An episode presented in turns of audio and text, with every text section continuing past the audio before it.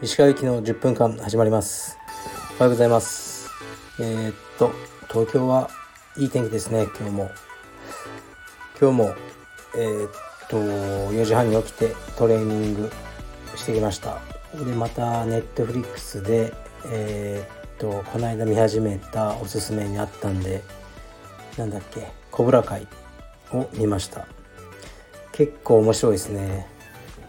うん。やっぱりその30年前のベストヒット123と関連したあのー、シーンとかが出てきて最高ですね。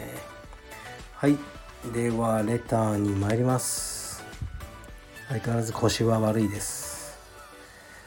えー、っと毎日のラジオを楽しみにしています。焼酎を飲むとのことですがおすすめの焼酎があれば教えてください。よろしくお願いします。はい。そうですね。あの米焼酎が好きなんですよね。うんまあ麦とか麦もいけなくないですよ芋はちょっと僕は臭いなと思っちゃうんですね。で米焼酎であの僕も詳しくはないんですけど上圧減圧ってこう2種類あるんですね蒸留方法が。で上圧の方はなんかこうねなんだろう臭みとかそういうのも入る。そういうのは好きな人もいますけど。減圧の方はそういうのが取り除かれてすっきりしてるって言われてるんですけど僕は米焼酎の減圧に限って飲んでる感じですね。一番好きなのがもう有名なあの鳥貝ってやつですね。鳥貝は本当美味しいです。フルーティーです。だいたい米焼酎ってやっぱ熊本なんですよね。熊焼酎。でだからその辺のが多いですね。あとえー、っとなんだろうな。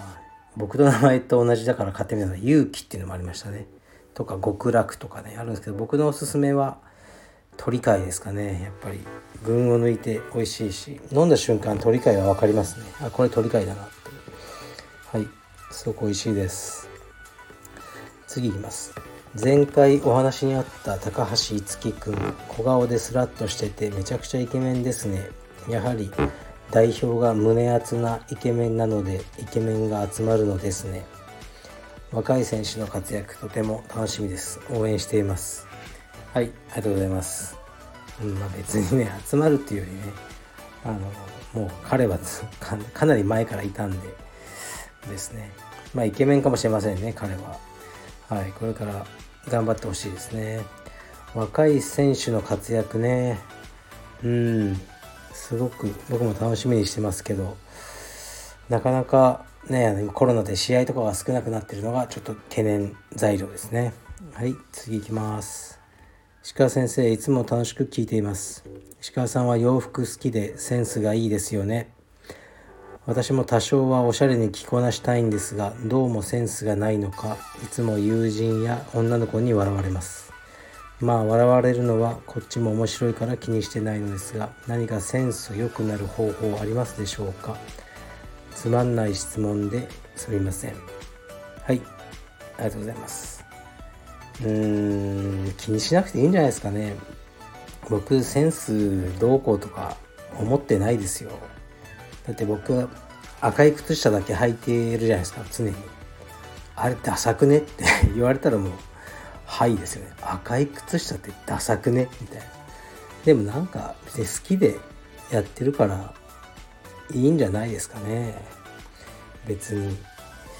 うん好きな服を着るっていうのはやっぱ一番いいと思うしあと体型とかをこうなんかですね。僕よく言ってるじゃないですか。僕やっぱ背が低くて首が太いのでなんかこうずんぐりむっくり見えちゃうんですよね。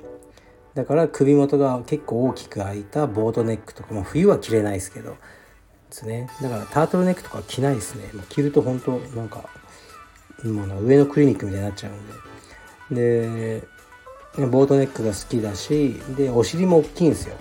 だからタイトなパンツもやっぱりちょっとおかしいですね。なんかもうビヨンセみたいになっちゃうんで。これはパンツはゆったりめでとかねそういうなんか自分の体型に合ったようなものをこうね意識するといいんじゃないですかね。でセンスとかは別に好きなものを着ましょう。それだけでいいと思います。はい。えー、痩せたくて柔術に興味を持ちました。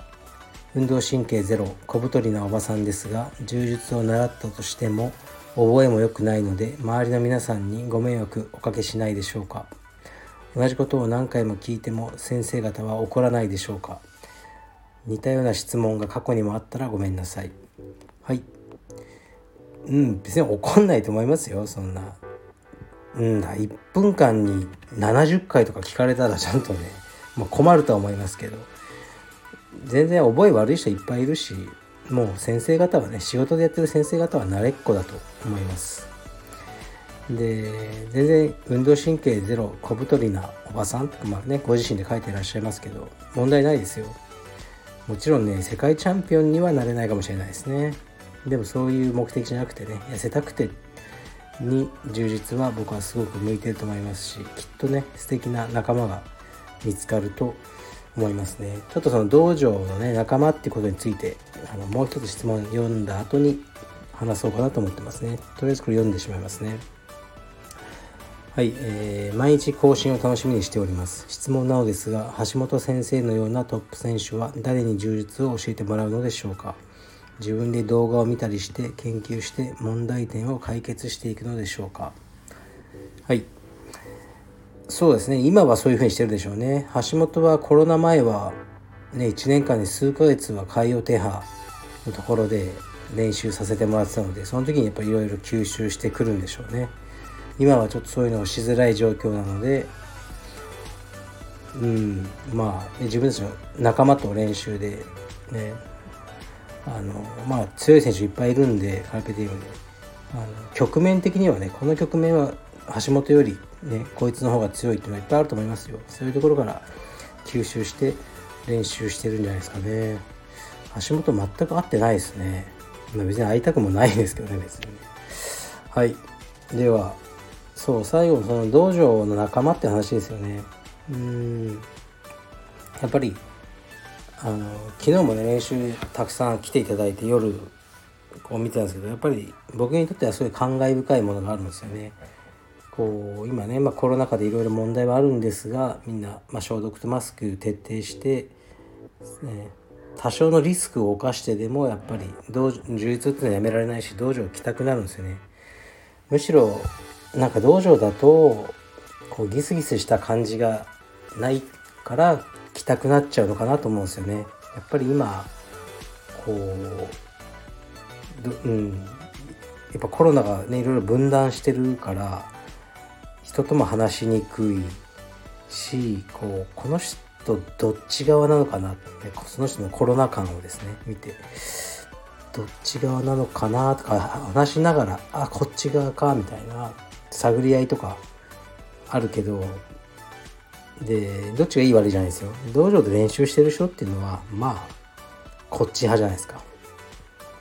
ですからあの全然気楽に、ね、仲間と話したりできるっていうのがこう道場に来るみんなメリットなのかなと思いますねでそれまあコロナとも関係なくねやっぱり道場がなかったらもう絶対おかしくなってた自分の人生とか、まあ、みんないろんなストレスとか悩みとかあってって言ってくださることってよくあるんですよね。本当に道場に救われましたっていうふうに。まあ後からというかね、そのその時、あそんな風な思いを抱えて練習されてたんだってこっちは気づかないんですけど、まあ、実はすごい辛いことがあって、でも道場に来ると忘れられたから、本当に道場に救われたって言ってくださる人が結構いるのが僕は嬉しいですね。で、まあうちに限ったことじゃなくて、全ての道場が多分そうだと思いますね。